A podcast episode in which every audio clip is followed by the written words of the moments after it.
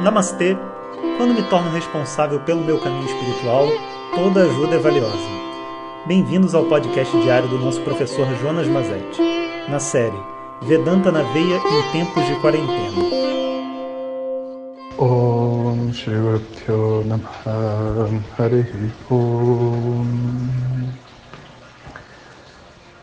Bom dia pessoal, acho que vocês já devem estar sabendo, mas ontem a gente teve um, uma chuva de mensagens de pessoas que queriam ainda assistir o Vedanta na Veia. E para falar a verdade, acho que a maioria já tinha assistido, mas queria indicar para outras pessoas assistirem. E familiares, e, e amigos, esposa. E a gente entende que o propósito né, desse curso e até de tirar as aulas do ar é fazer com que as pessoas realmente se envolvam, assistam e, e não fique uma, uma aqueles cursos que ficam lá para sempre a gente nunca faz, né? Fora que são coisas muito fortes e a gente não quer que fique disponível na internet, porque quando chega nos ouvidos das pessoas que não estão preparadas para ouvir, é um saco. A gente fica lidando com um monte de pessoas que não entendem a mensagem e ficam achando que a gente é contra a liberdade, contra isso, contra aquilo. Então a gente deixa um tempo para aqueles que estão interessados realmente tiram. Mas foi meio impossível, sabe? Devido à quantidade imensa de mensagens que a gente recebeu, a gente é, resolveu que vai prorrogar por mais alguns dias o, o Vedanta na Veia. Eu não quero dizer até amanhã, até depois da manhã, porque eu sempre erro quando digo isso, mas está lá no Instagram por mais alguns dias, é, todas as aulas serão prorrogadas e vão ser todas tiradas do ar junto. E assim não tem essa estresse, deixa mais aula um, deixa mais. Não, todas elas foram prorrogadas para a mesma data, isso eu sei. E assim, é, quem ainda não teve oportunidade de assistir, pode assistir. Quem quer rever, rever. Quem faltou uma, faz.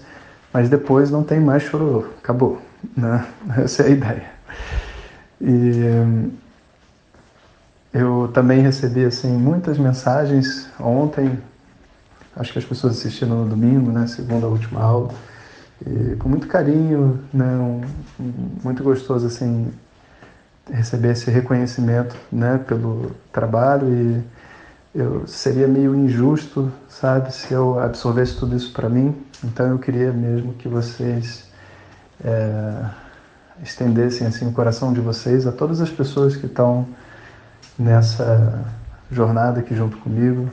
A gente tem uma, uma equipe, né, com mais 10 pessoas mais ou menos, que fazemos com que tudo aconteça. As aulas da turma regular, os cursos intensivos, os cursos gratuitos, o Instagram, é, enfim, é, é um sistema né, para a gente poder atingir tanta gente e fazer a coisa decentemente. A gente precisa de uma equipe de pessoas muito dedicadas. Todas elas têm assim um viés espiritual muito grande e mais do que bons profissionais, são boas pessoas, né? Eu acredito muito nisso. Boas pessoas não são pessoas perfeitas, tá? Se você chegar e for ver a equipe, você vai falar mal de todo mundo, como em qualquer ambiente. Todo mundo tem problema, mas ainda assim existe uma uma pureza de coração que eu acho que é o elemento chave principal, sabe? Então, a gente não faz as coisas perfeitas também, a gente erra, mas o que a gente acerta fica com um sabor bom, né? Porque as pessoas são boas. Então, eu recebo aí os agradecimentos de todos, em nome de todos, toda a nossa equipe, né? E eu acho que isso é uma, é uma coisa muito importante, né? Da gente fazer, sabe? É... Agora, falando um pouco sobre o tema, né? Do Vedanta na Veia, o primeiro dia, que foi o dia que a gente falou sobre relacionamentos, assim, é, é tão fundamental, né? Eu acho que a gente podia aproveitar hoje para fazer uma revisão disso, sabe? É tão fundamental entender esse princípio da liberdade, sabe? E tão, assim, ameaçador, sabe, para o nosso ego, sabe? Ser livre, ser livre, dar liberdade para o outro, parece meio, assim, que a gente fica meio vulnerável, né? E essa é uma sensação real, a gente fica vulnerável mesmo, sabe? A ideia é ficar vulnerável para se relacionar com o outro. E esse medo que a gente sente ao ouvir isso, ao falar isso, isso é o, vamos dizer assim, o, a energia do relacionamento voltando para dentro de você, sabe? A gente não deve ter medo dessa energia. A gente tem que usar essa energia para ter relacionamentos mais verdadeiros, sabe? Então, não tenha medo, sabe?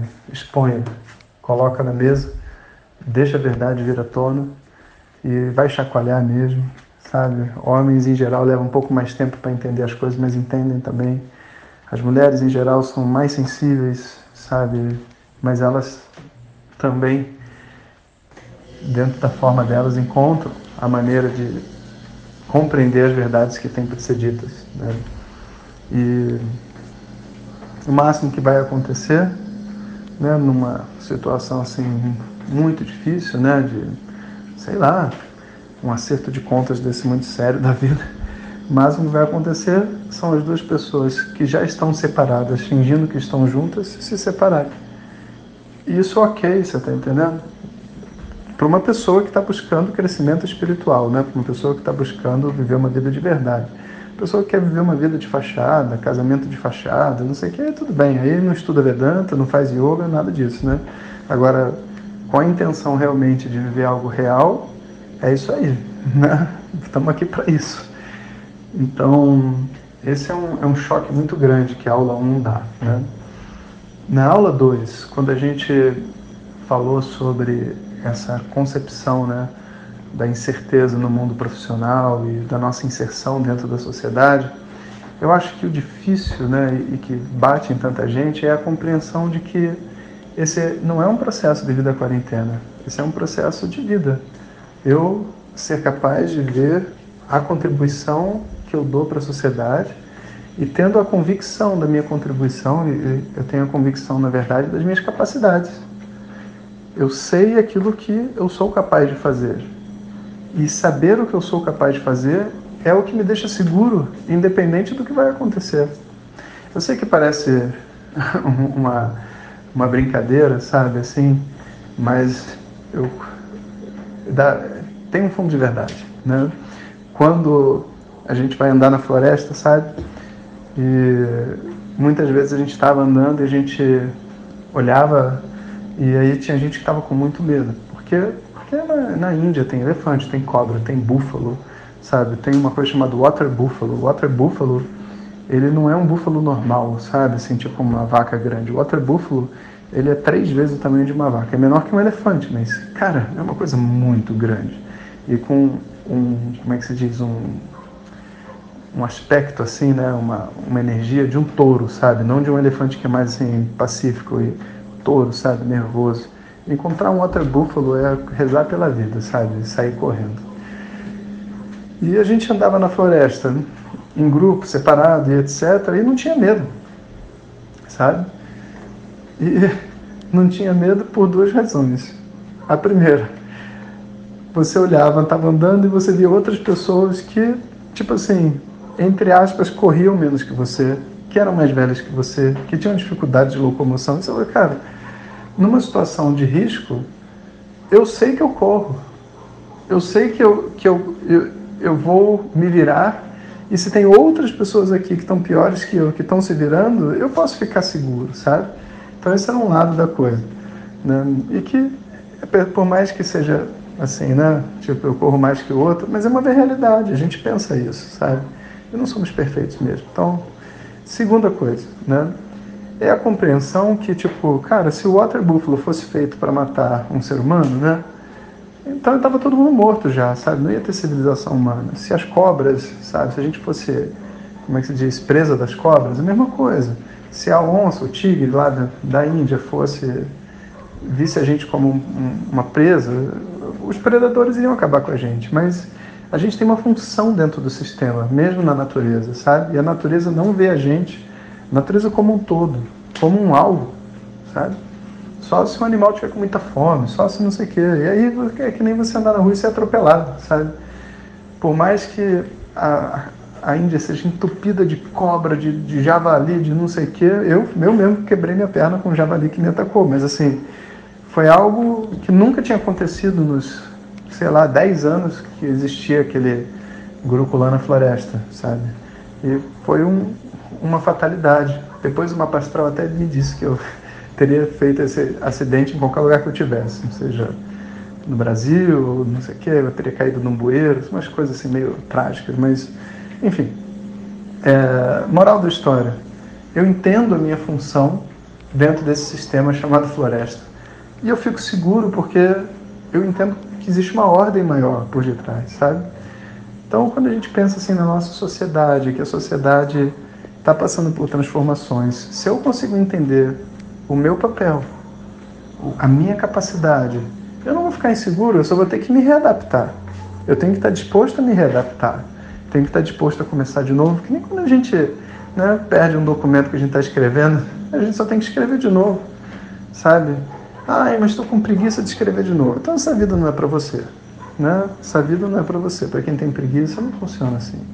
A gente vai trabalhar até o fim da vida, sabe? Vamos encarar uma realidade. A gente vai fazer coisas, vai contribuir até o fim da vida, sabe? Senão, não tem, não tem propósito a gente estar tá aqui, o karma acaba e a gente vai embora. Então, sinceramente, sabe? A insegurança que vem dessa instabilidade é algo compreensível por causa da ignorância, mas é algo totalmente ilógico levando em consideração uma pessoa que se conhece, mesmo que relativamente, sabe?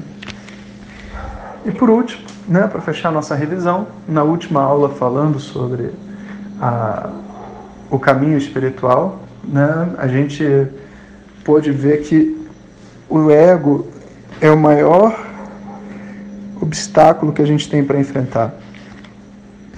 Realmente esse ego ele é muito traiçoeiro. Se a gente não presta atenção, a gente transforma a nossa busca espiritual numa busca egóica. Por mais que leve nome espiritual, daqui a pouco a gente está competindo com as pessoas, quem que tem o manto mais colorido, sabe? Que é faixa preta, quanto tempo eu já fiz, esses discursos todos que são tão feios, sabe? Só falando assim, eu já dou aula de yoga há 20 anos, como que você me questiona? eu não sabia que depois de 20 anos a pessoa se tornava onisciente, né? Eu até tô pensando nisso. Se for isso, falta pouco, né? Para mim já faz quase 20 anos que eu estou estudando, então a onisciência deve estar tá chegando. Porque essa, sabe, essa atitude que a gente tem, assim, sabe, diante do mundo, de saber tudo e falar tudo, quando isso é, tipo assim, direcionado pro, pro mundo espiritual, é uma piada, né? Sabe? Um negócio que é para te transformar numa pessoa simples, humilde, capaz de falar com tudo, com todo mundo, sabe? Ser você mesmo, me, me transforma em, em alguém diferente. É triste, né? Essa é só a realidade do que, que é a busca humana. Quando a busca humana começa na espiritualidade, é normal que tenha essa imaturidade, você está entendendo? Sabe? Você pensa assim, imagina, vamos imaginar assim, é, dois professores de yoga, Aí um, sei lá, gosta de, de cantar e, e toca tambor. O outro, sei lá, toca violão, guitarra, sabe? Aí eles se sentam para tocar juntos e cantar kirtans, né, músicas assim devocionais indianas. E dá para imaginar assim que essas duas pessoas possam brigar, por exemplo, quem que quem que está cantando e quem está acompanhando. Eu estou cantando, você me acompanha. É outro, não, não, não, eu canto, você me acompanha. Pô, cara, mas você tá com tambor, a guitarra é mais importante. Não, o tambor dá o ritmo. E eu tenho a voz melhor. Olha, por mais que possa parecer um absurdo, cara, essas histórias são as mais comuns, entende? As pessoas disputando alunos, sabe? Fazendo uma espécie de bancada, falando mal um do outro, sabe? É uma energia muito estranha. Fica essa dica para vocês, sabe? Nunca estude com um professor, nunca estude com um professor que fica falando mal gratuitamente de outros professores, mesmo que eles estejam certos. Porque essa não é uma atitude bacana, você está entendendo? Não é uma atitude bacana. Com que intuito a gente fica debochando e, e criticando outras pessoas, sabe? Se as outras pessoas só estão assim vivendo a vida delas e, como eu disse na aula, fazendo o seu melhor por mais que acreditem em umas loucuras, eles estão fazendo o melhor deles. Está todo mundo fazendo o seu melhor. Quem dá o direito a gente fazer isso, sabe? Tudo isso é porque o professor tem ainda um caminho pela frente também. Sabe? Tem um ego a ser trabalhado, um entendimento interno. E tá tudo bem também, sabe? Vamos deixar ele ser assim. Mas esse não é um bom professor, sabe? A gente precisa compreender a, a coisa numa a espiritualidade num nível assim mais profundo, mais íntimo, sabe? Uma verdade mais íntima.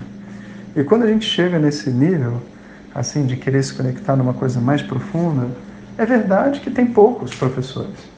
É verdade. Mas tem poucos. E isso não é porque, tipo, tem uma coisa errada. É porque as coisas boas, de excelência nesse mundo, são raras. Se você, sabe, quer ir num dentista, ok, tem muitos. Se você pensar que você, sei lá, vai ter que fazer um, um super processo, assim, assim, assado, lá um, um canal, um tratamento no periodonto, uma cirurgia, não sei o quê, você vai chegar a descobrir que você vai ter três caras na sociedade que podem fazer essa, essa cirurgia, sabe? Que você se sinta seguro, entende? Em qualquer assunto é assim, sabe? Qualquer assunto. No final das contas, a gente reduz a, a gente reduz a, os especialistas, né, a um grupo muito pequeno.